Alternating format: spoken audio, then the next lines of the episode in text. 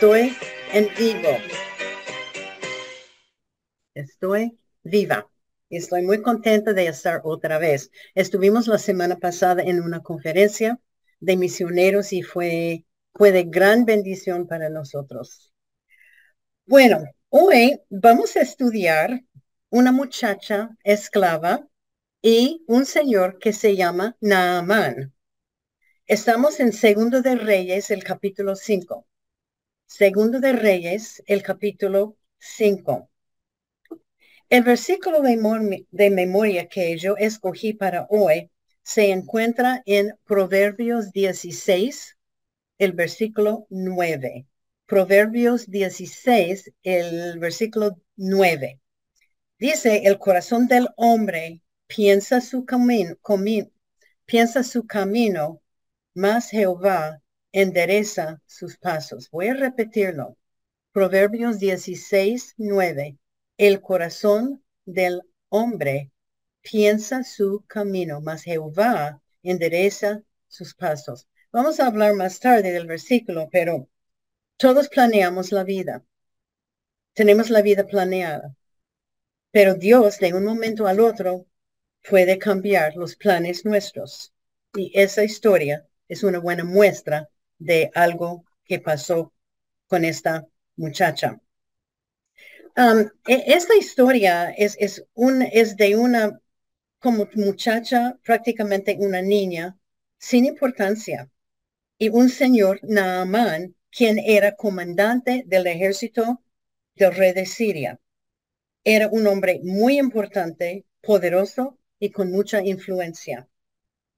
No sabemos el nombre de esta niña, solo hay unas pocas palabras que ella habló en la Biblia, pero de la historia podemos ver la mano de Dios durante toda su vida y vamos a ver el impacto que tenía una vida de una niña que no tenía nada de importancia, pero una niña que amaba a Dios y una niña que era muy dedicada y entregada a Dios. Para mí, esta muchacha o niña era extraordinaria. Bueno, un poquito de, la historia de los tiempos. Durante la historia de, la nación de Israel sabemos que um, había sido liberado de manos de sus enemigos por Dios. Pero ahora um, Israel había sufrido mucho bajo em, un, un rey que se llama Joram. Joram era hijo, hijo del rey malvado Acab. Recuerdan que Acab estaba casado con, era casado con Jezabel, la, reina malvada, que iba matando israelitas, que iba buscando mm, los, los profetas para matarlos. Bueno, estamos en Segundo de Reyes, el capítulo 5. Segundo de Reyes, el capítulo 5. Y vamos a empezar con el versículo 1. Segundo de Reyes, capítulo 5, el versículo 1. Voy a leerlo. Naamán, general del ejército del rey de Siria, era varón grande delante de su señor, o su rey, el rey de, de Siria, se llama su señor, y lo temía en alta, y lo tenía en alta estima, porque por medio de él había dado Jehová salvación a Siria. Era este hombre valeroso en extremo, pero leproso. Bueno, nos dice que Naamán era general del ejército de Siria, un señor grande, y el rey lo tenía en alto estima. Él había guiado el ejército de Siria a muchas victorias. Él era un héroe. En esta ocasión y en todas las ocasiones, Dios le había dado la victoria a Naamán sobre Israel. Pero la triste noticia es que Naam era leproso, un hombre que tenía la lepra. Bueno, vamos a leer Segundo de Reyes el capítulo 5, versículo 2.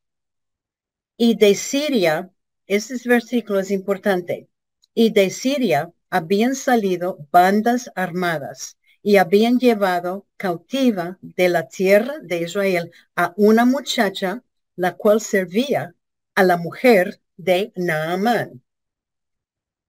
Ah, los soldados de ese sector, y eran soldados, formaron bandas pequeñas.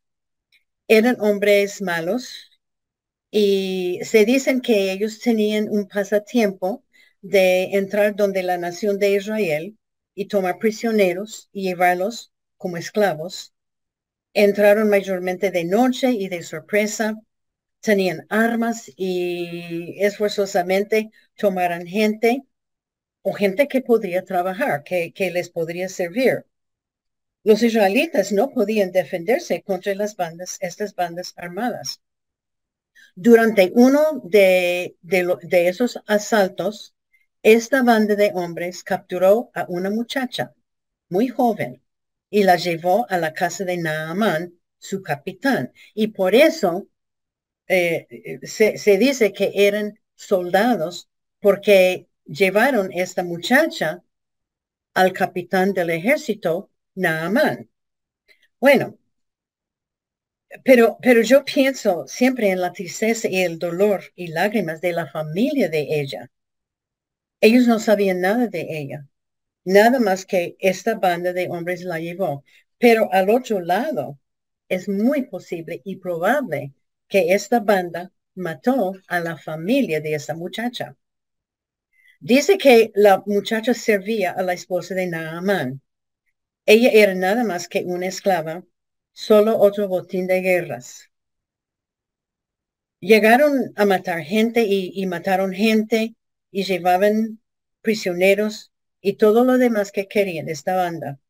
Llevaron posesiones, llevaron muebles, lo que ellos querían. Seguro que la muchacha estaba durmiendo y a lo mejor su familia murió en ese ataque, pero no se sabe porque la Biblia no nos dice, pero es posible. Esa noche, su vida de esta muchacha cambió por completo.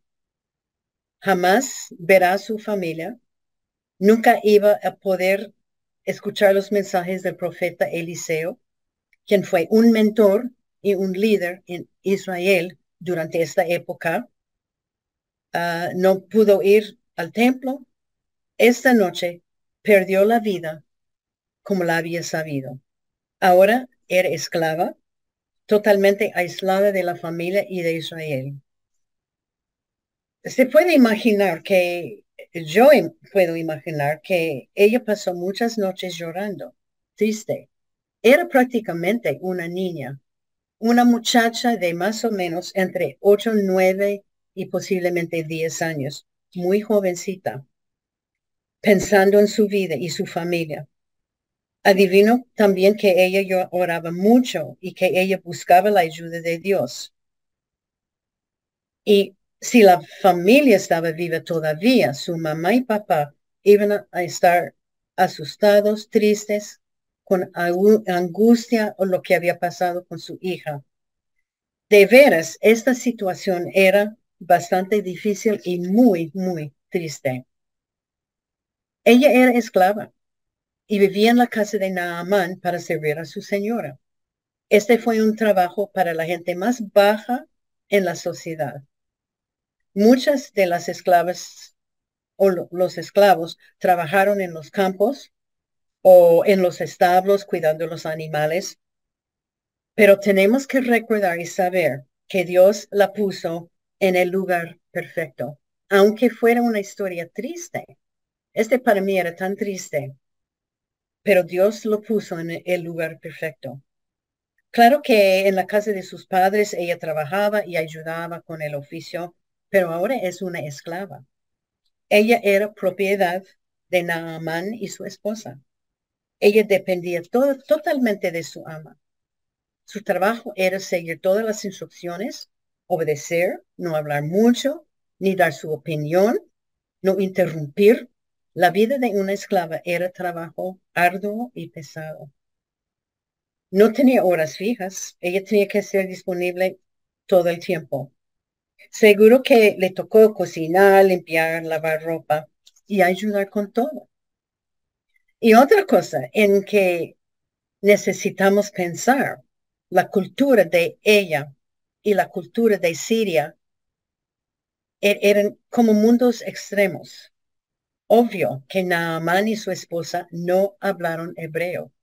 Ellos hablaron un dialecto de arameo y yo supongo que esta niña no pudo entenderlos.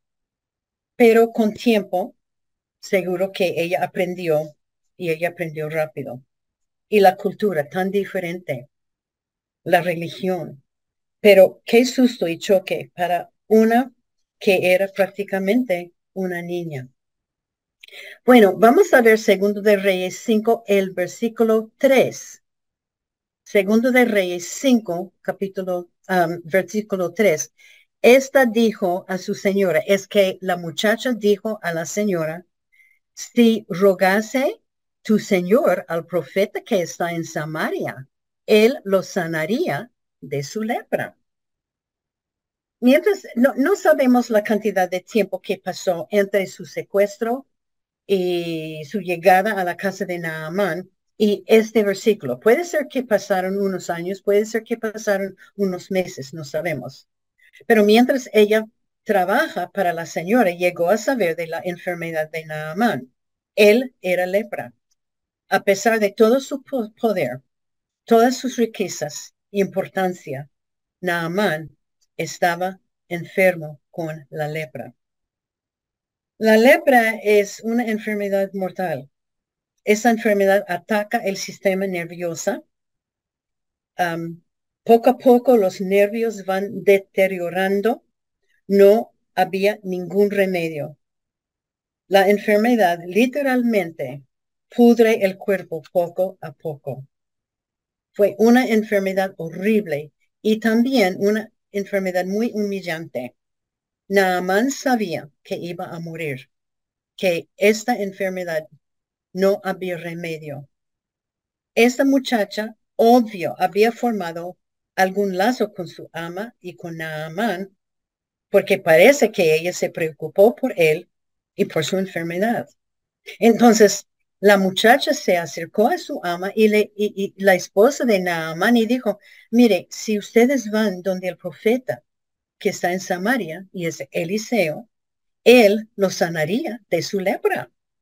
Tan segura, tan segura esta niña. Hay que anotar que ella dijo lo sanaría de su lepra. Ella no dudaba del poder del profeta y de Dios. Ella está hablando de Eliseo. Eliseo había hecho muchos milagros en toda esta región.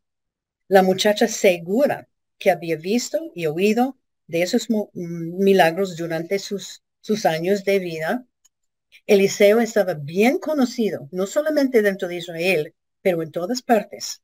La gente había visto, había escuchado y sabía que este poder de Eliseo vino de Dios.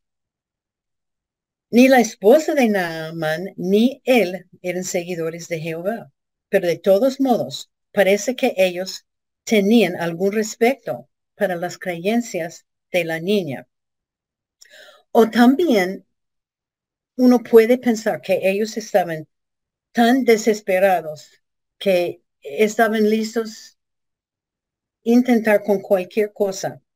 O también, a lo mejor ellos habían escuchado de los milagros de Eliseo.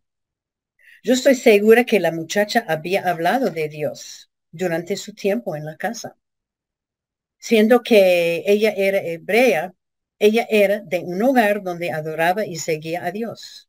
Tan joven que ella era, vamos a ver que ella temaba a Dios.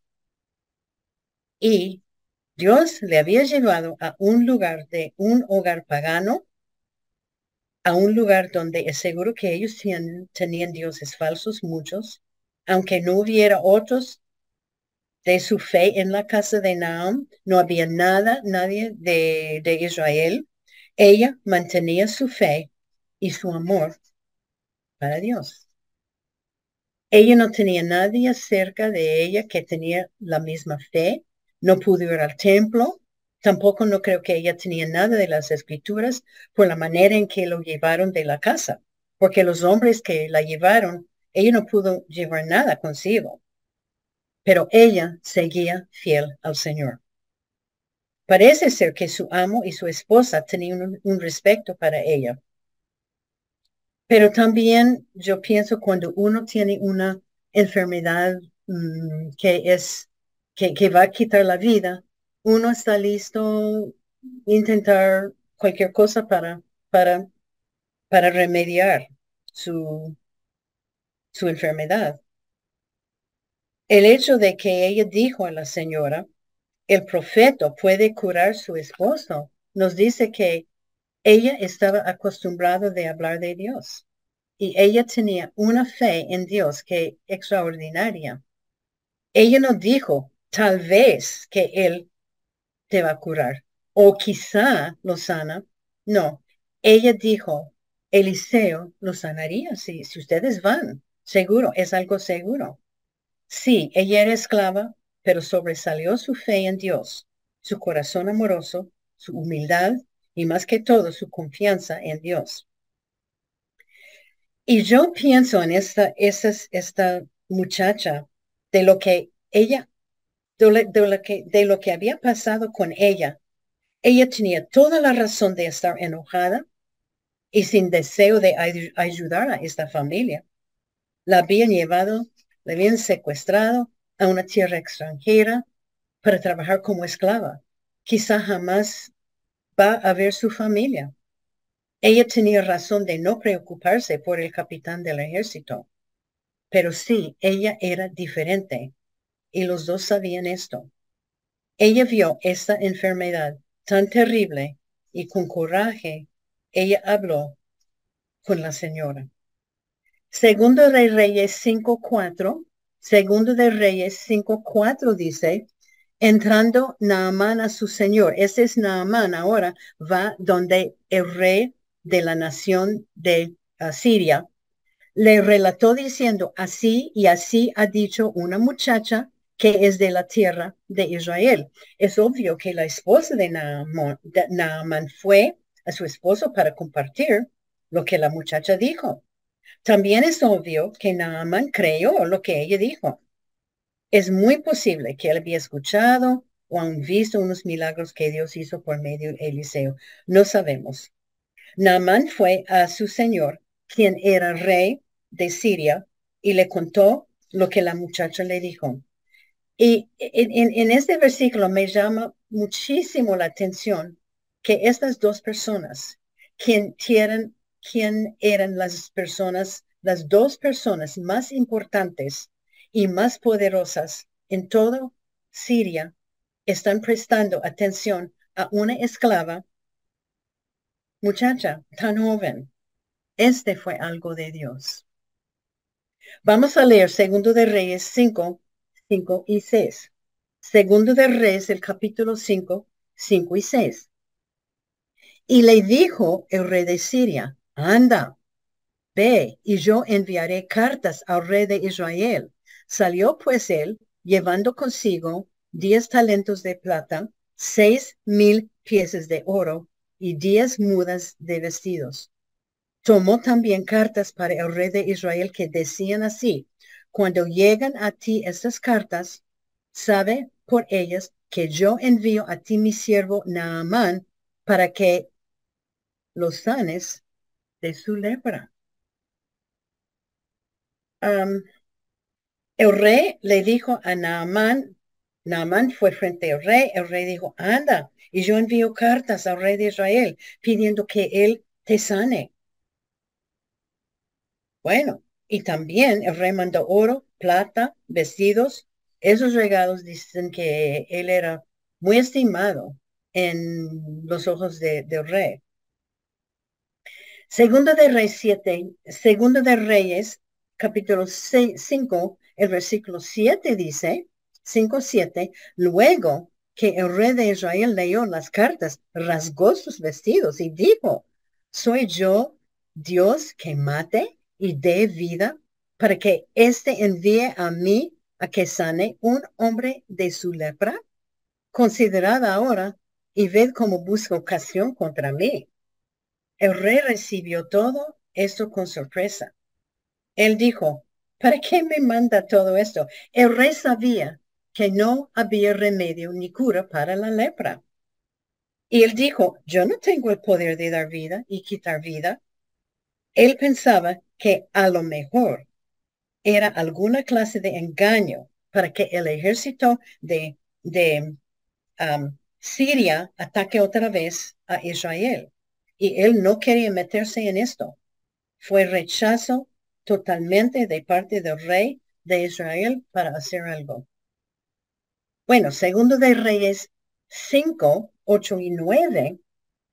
Segundo de Reyes 8, 5, 8 y 9 dice, cuando Eliseo, el varón de Dios, oyó que el rey de Israel había rasgado sus vestidos, envió a decir al rey, ¿por qué has rasgado tus vestidos? Venga ahora a mí y sabrá que hay profeta en Israel. Y vino Naamán con sus caballos y con su carro y se paró a las puertas de la casa de Eliseo. Bueno, Eliseo escuchó, escuchó todo, todo lo que había pasado y dijo, rey, ¿por qué estás tan afligido? Mande este hombre a mí y usted sabrá que hay profeta en Israel y que Dios es poderoso. Y Naamán recibió el mensaje del rey y se fue para la casa de Eliseo. Y, y podemos pensar, podemos ver el escenario. Él llega con todos sus regalos, con su elegancia, su vestimenta como general del ejército, de veras presentándose como una persona de importancia y de pura verdad. Era un hombre muy importante, pero un hombre que había atacado a Israel varias veces y había matado mucha gente. Él fue un enemigo de Israel. Esa es la parte interesante. Esta parte me hace reír un poquito. Segundo de Reyes, cinco días. Entonces Eliseo lo, le envió un mensajero diciendo, ve y lávate siete veces en el Jordán, y tu carne se te restaurará y será y serás limpio. Es, este me, me hace reír porque Eliseo ni fue a la puerta para recibir este hombre tan importante él mandó su, su mensajero para darle las instrucciones. Ve, lávate siete veces en el río Jordán. El río Jordán era un río, todavía es un río muy, muy, muy sucio. Segundo de Reyes 5, 11 a 14. Y lo estoy leyendo porque esa es toda la historia de, que, de cómo Dios utilizó esta niña, esta muchacha. Segundo de Reyes 5, 11, 11 a 14. Y Naamán, se fue enojado, diciendo, he aquí, yo decía para mí, saldrá él luego y estando en pie, invocará su nombre de Jehová su Dios y alzará su mano y tocará el lugar y sanará la lepra. Albana y Farfar, ríos de Damasco, ¿no son mejores que todas las aguas de Israel? si me lavaré en ellos, ¿no seré también limpio? Y se volvió y se fue enojado. Mas sus criados se le acercaron y le hablando, diciendo, Padre mío, si el profeta te mandara alguna gran cosa, ¿no lo haría? ¿No lo harías? ¿Cuánto más? Diciéndote, lávate y serás limpio. Él entonces, Naaman, descendió y se zambulló siete veces en el Jordán conforme a la palabra del varón de Dios, y su carne se volvió como la carne de un niño y quedó limpio. Naam se puso muy bravo. Él pensaba que Eliseo haría una gran ceremonia para él, orando en voz alto, tocando su piel y cuerpo.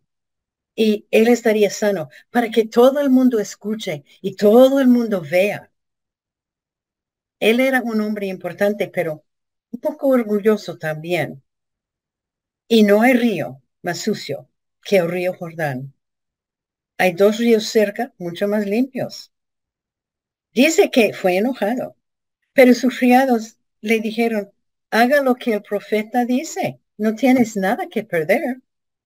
Entonces él descendió siete veces en el río y salió con piel como un niño completamente sano, sano y salvo. Y el resultado, y el resultado vemos en Segundo de Reyes 5, el versículo 15. 5.15, y volvió al varón de Dios. Naamán volvió donde Eliseo, él y toda su compañía, y se puso delante de él y dijo, he aquí, ahora conozco que no hay Dios en toda la tierra, sino en Israel. Te ruego que recibes algún presente de, de tu siervo.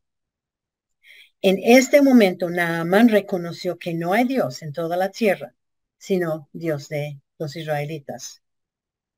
Y que desde ese día yo creo que su casa, él y su casa decidieron seguir a Jehová. Podemos imaginar el gozo de esta esclava cuando escuchó las noticias de lo que había pasado. Adivino yo que ella pasaba mucho tiempo alabando a Dios y dando gracias a Él. El versículo 17 dice, Naamán dijo que hoy en adelante no sacrifico yo holocausto ni ofrecerá sacrificio a otro Dios, sino a Jehová. En este, por todo esto, Naamán aceptó tener el Dios de Abraham como su Dios. Yo creo que por medio, yo sé que por medio de esta muchacha, muchas personas llegaron a tener fe en Dios. Es interesante Dios la llevó a la casa de Naam y cómo Dios la utilizó. Bueno, hay, muchas lecciones que podemos aprender y hay, hay, algunas repeticiones, pero yo digo que Dios nos quiere repetir, repetir, repetir porque somos gente terca y no prestamos atención tal vez la primera vez. Entonces Dios sigue repitiendo las mismas lecciones. La primera lección es Dios es soberano. Quiere decir que Dios está en control de todo. Y uno piensa en esta historia de una muchacha secuestrada de noche por una banda amada, armada de, de hombres de Siria. Qué triste. ¿Por qué permitió Dios esto? ¿Por qué? Porque Dios es soberano. Él vio todo. Él permitió todo esto. Dios la puso en el hogar de un hombre muy poderoso y muy fuerte el, hombre de segunda importancia en todo el, el país de Siria. Dios la estaba cuidando. Ella tenía un buen conocimiento de Dios y en la casa de Naam, ella habló de Dios a su ama. Resultado, Naam y los de su casa convirtieron a creer en el verdadero Dios. Y supuestamente yo sé, sabemos que Naam era un, hombre muy importante, respetado y pudo impactar y influenciar a mucha, mucha gente. Y yo estoy segura que él iba diciendo, diciendo a todo el mundo qué le pasó, porque todo el mundo sabía que él tenía la lepra. Y de un día a otro se sana, pero no hay remedio para, para la lepra. ¿Cómo pasó esto? Entonces él les contó. Dios es soberano y Él nos pone exactamente donde Él quiere que estemos. Y donde estamos es para su gloria. Guste o no, Dios nos tiene en el lugar donde estamos y es perfecto. Pero hay veces que el lugar donde estamos no es muy agradable. A lo mejor no nos gusta, pero aceptando que Dios es soberano y es su voluntad perfecta, podemos descansar en esto. Su mente de Dios es conformarnos a su imagen. A pesar de todo lo que pasó con esta muchacha, Dios la utilizó. Y esta frase yo leí en todos los libros y comentarios. Y tengo varios, tengo muchos. Los comentarios relatan que por medio de esta niña, la salvación llegó al país de Siria. Lo voy a repetir. Los comentarios relatan que por medio de esta niña, esta esclava, la salvación llegó al país de Siria. Si usted está en un lugar difícil, confíe en Dios que es perfecto.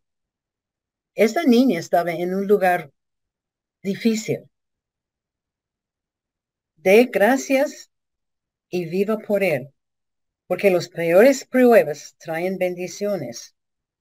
Por yo es por eso escogí el versículo, el corazón del hombre piensa en su camino, mas Jehová endereza sus pasos. Nosotros tenemos nuestras vidas planeadas, ¿verdad? Mañana nos levantamos, vamos a hacer mercado, vamos a limpiar la casa, pero de un momento al otro, Dios puede cambiar nuestros planes. Y muchas veces pasa, perdemos un ser querido o un accidente o algo nos pasa. Pero Dios está en control. Y como digo, puede cambiar la vida de un momento a otro. Yo conozco mucha gente pasando por pruebas muy difíciles en estos días, pero hay que confiar en Dios. Y muchas veces no podemos entender la mano de Dios. Yo estoy segura que esta muchacha no pudo entender lo que Dios estaba haciendo, pero ella confía y confía y confía en Dios. Tenía mucha fe. No podemos explicar situaciones que son difíciles. Es donde tenemos que tener fe ciego y poner todo en las manos de Dios y ver cómo Él trabaja. Y como vemos, Él puso a e, esta niña en una situación muy difícil, pero Él tenía propósito de, llevar el Evangelio a un país pagano. La segunda lección es, hemos hablado mucho, mucho de Mateo 18, 19 y de hacer discípulos. Ella compartió su fe con sus amos. Bueno, yo estoy segurísima, segurísima que ella no estaba en su casa con sus, sus padres pensando, yo quiero ir y hacer discípulos a Siria. Voy, voy a ir. No, este no fue su, su propósito, su idea. Y la mayoría de las personas en una situación como ella pondría enojada, frustrada, amarga, con rencor y cuestionando a Dios, pero ella aceptó su situación sin amargura y rencor y es obvio que ella confió en su Dios. Yo, yo estoy segura que no fue fácil ella, para ella acercar a la señora y darle un remedio para Naamán. Ella lo, lo hizo diciendo que el profeta hace milagros de parte de Dios. Ella actuó a base de su fe en Dios. No la escondió, aún sabiendo que Naam y su esposa no eran creyentes, eran paganos. Fue un riesgo de parte de ella porque siendo una esclava, ella no tenía derecho de, hablar así a sus amos, diciéndole que ustedes deben hacer esto. No, ese fue prohibido. Pero ellos la escucharon, probablemente porque ellos vieron algo diferente. Puede ser que um, de desesperación, como digo, su vida era un testimonio de Dios. Entonces la pregunta, ¿qué, qué de mi vida? ¿Qué de nuestra vida? ¿Soy un testimonio vivo para Dios? ¿Estoy testificando a, a, otros de mi fe? Otra lección es, es interesante. El amor que tenemos para Dios nos permite amar al prójimo. El amor que Dios nos ha puesto dentro de nosotros, el amor de, de, Dios está dentro de nosotros. Y este amor nos permite amar al prójimo, amar el enemigo, etc. Mateo 22, 27, 37 al 40. Hemos memorizado este versículo.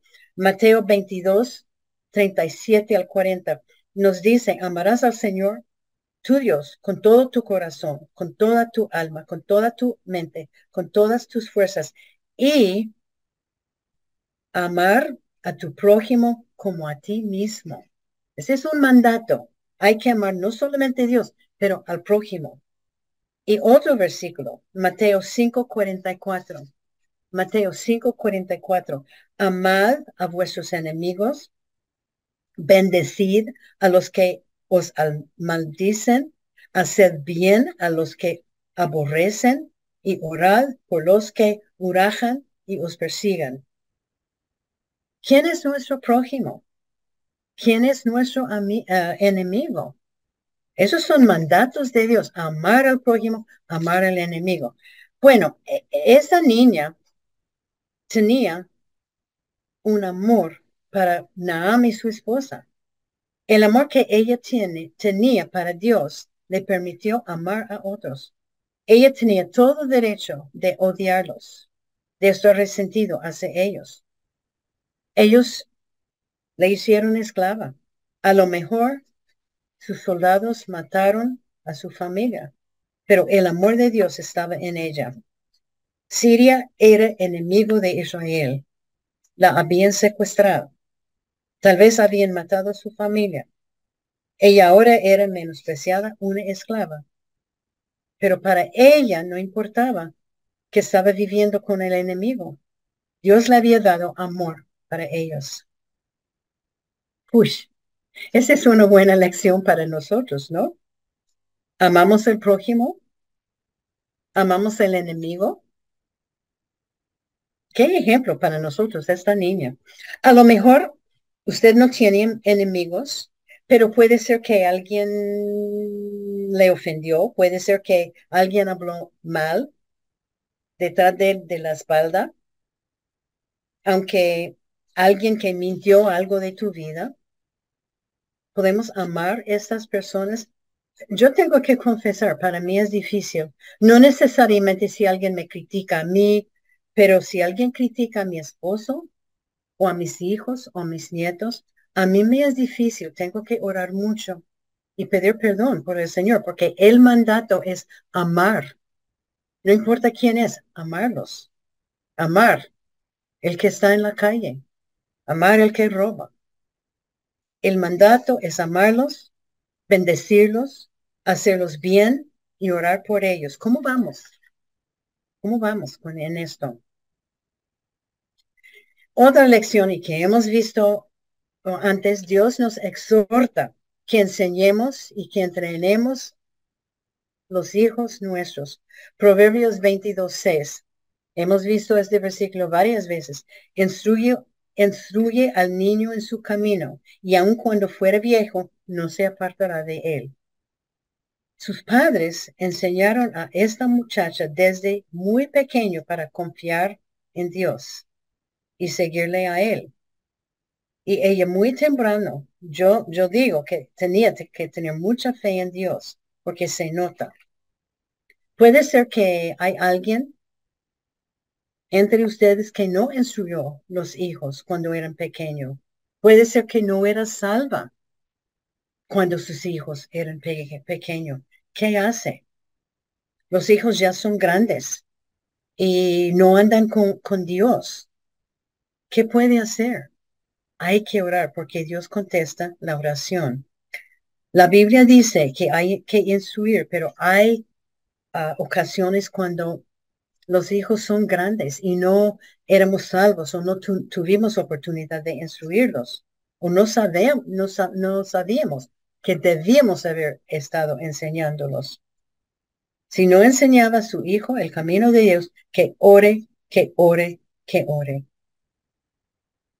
Porque Dios contesta la oración. No, nada más que esto. otra lección, hemos hablado que Dios quiere que seamos fieles. Primero de Corintios 4.2. Ahora se requiere de los administradores que cada uno sea hallado fiel. Verdaderamente, la única cosa que Dios requiere de nosotros es que seamos fiel. Él requiere la fidelidad. Esta niña no tenía las escrituras.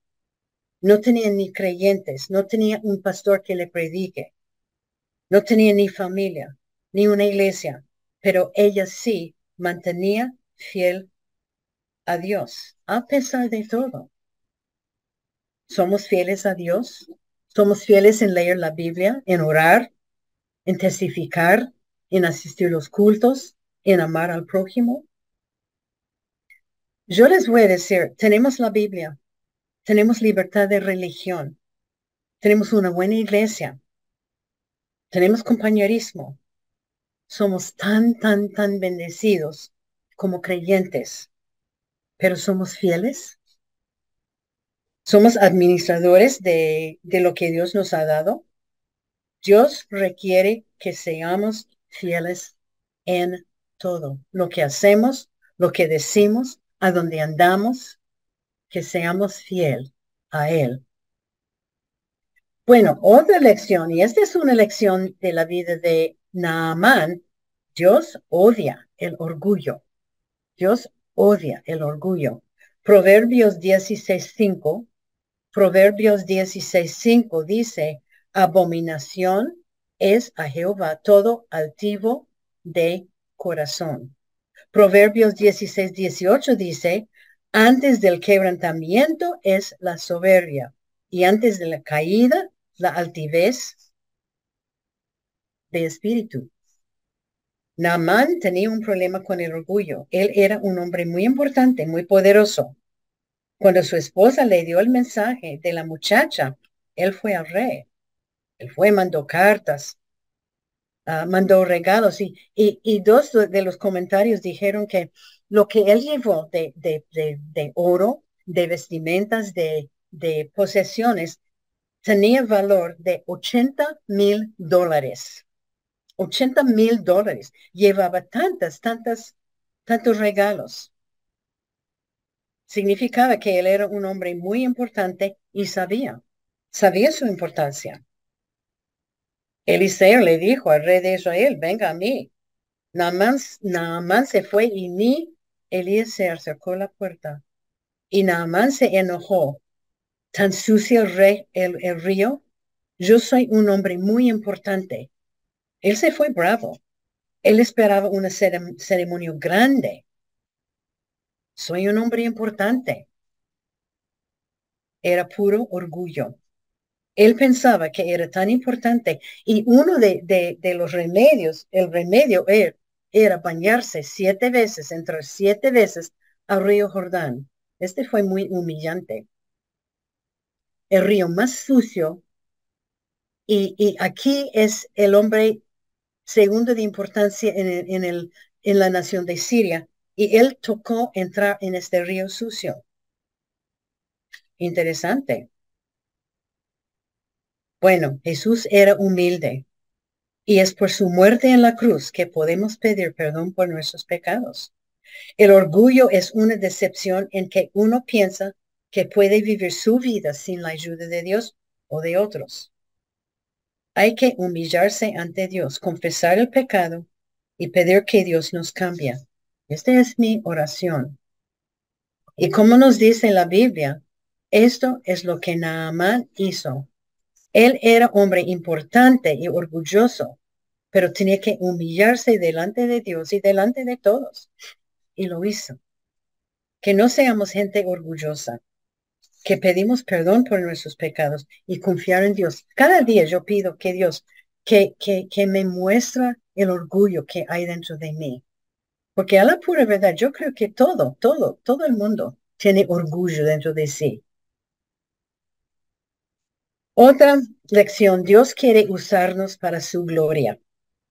Efesios 2, 10 dice, Dios quiere usarnos para su gloria. Efesios 2, 10. Somos hechura suya, creados en Cristo Jesús para buenas obras. Esta esclava tan joven que era, en una posición delicada, en un lugar desconocido, fue usada por Dios. Ni sabemos su nombre, prácticamente no era nadie, pero porque ella estaba dispuesta, Dios la utilizó y Dios quiere utilizarnos a nosotros también. ¿Cómo sería si no hubiera dicho nada a la señora? Salvación no habría llegado a Siria. No importa cómo somos, jóvenes, viejos, importante o sin importancia, Dios nos quiere usar. Y si estamos de acuerdo, y si nos va, Él nos va a usar para su gloria. Debemos aprovechar de la oportunidad que Dios nos ha dado para testificar.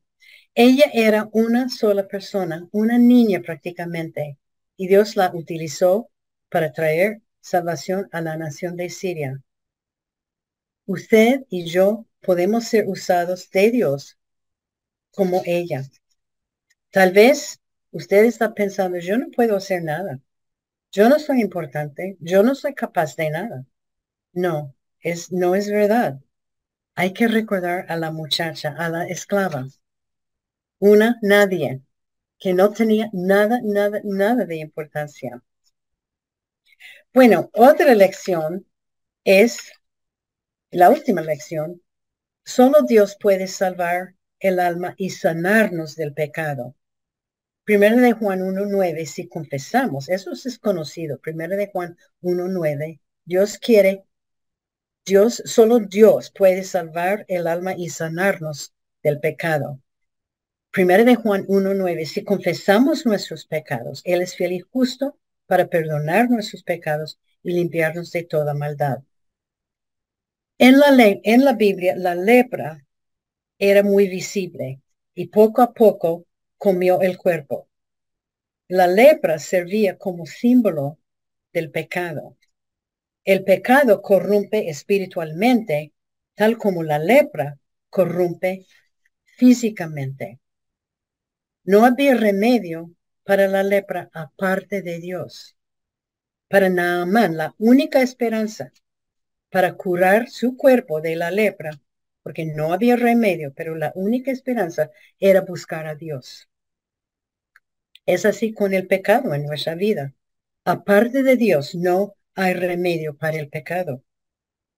Él es el único que nos puede perdonar y sanar del castigo de estar separado de Dios para la eternidad. Las buenas obras no nos pueden salvar. Otra persona no nos puede sanar o salvar. Solo la sangre de Jesucristo nos puede salvar de una eternidad en el infierno. Bueno, no, no sabemos ni, ni leemos nada más de esta, esta muchacha, solo esta pequeña parte de Segundo de Reyes. Ella era instrumento en la salvación de Naamán y que también de su esposa y de su casa, también por causa de su testimonio y por la influencia de Naamán, en Siria, había mucha gente que creyeron en Dios. Por eso, dice, por medio de ella, la salvación llegó a Siria. Se dice que ese milagro fue uno de los más sobresalientes de toda la Biblia. Y lo que sabemos de ella es que ella tenía una vida planeada y Dios intervino y cambió por completo sus planes para poder utilizarlo en llevar el Evangelio a otros, a otros lugares. Lo que sí sabemos es que esta niña tan joven y tan humilde compartió su fe y con, los que estaban en su alrededor. Ella era una verdadera hija de Abraham y de Dios y su luz brilló dentro de esta familia pagana. Podemos pensar que al volver a la casa, Naaman recompensó a esta espada, pero no sabemos. Muchas veces yo quiero saber cómo termina esta historia. ¿Pudo volver a Israel con su familia? No, no vamos a saber. ¿Tenía familia? No sabemos si la familia murió, pero podemos aprender mucho de ella y usarlo como ejemplo nuestro. Una muchacha, una niña, una esclava, una nadie de importancia, y Dios la utilizó para traer salvación a una nación. ¿Cuánto más puede Dios usarnos cuando estamos disponibles? Si dejamos que Dios nos, guíe, los cambios en la vida estarán buenas y perfectas. Proverbios 16, 9, el corazón del hombre piensa su camino, mas Jehová endereza sus pasos. Si Dios cambia la dirección de su vida, dé gracias y piense en la muchacha esclava. Bueno, oremos. Padre Celestial, te damos gracias por otra vez, por un estudio más de un, un carácter de la Biblia que nos ha enseñado tantas, tantas lecciones. Una niña, una señorita, una, una muchacha que no tenía nada, nada de importancia, era una esclava. No tenía derecho ni de hablar, pero ella compartió su fe. Y Dios puso en este lugar, gracias Señor, por llevar a esta niña a la nación de Siria para traer la salvación. Y gracias Señor por estas lecciones que podemos aprender. Señor, quite el orgullo de nuestras vidas. Ayúdanos a dedicarnos más a ti para que podamos ser utilizados en esparcir el Evangelio. Y Señor, cuando tú cambias el camino de nuestras vidas, danos valor para decir gracias, porque es tu voluntad y es perfecta. Señor, te damos tantas gracias por lo que tú has hecho y por lo que tú vas a hacer. En el nombre de, de tu Hijo Jesucristo pedimos esto. Amén.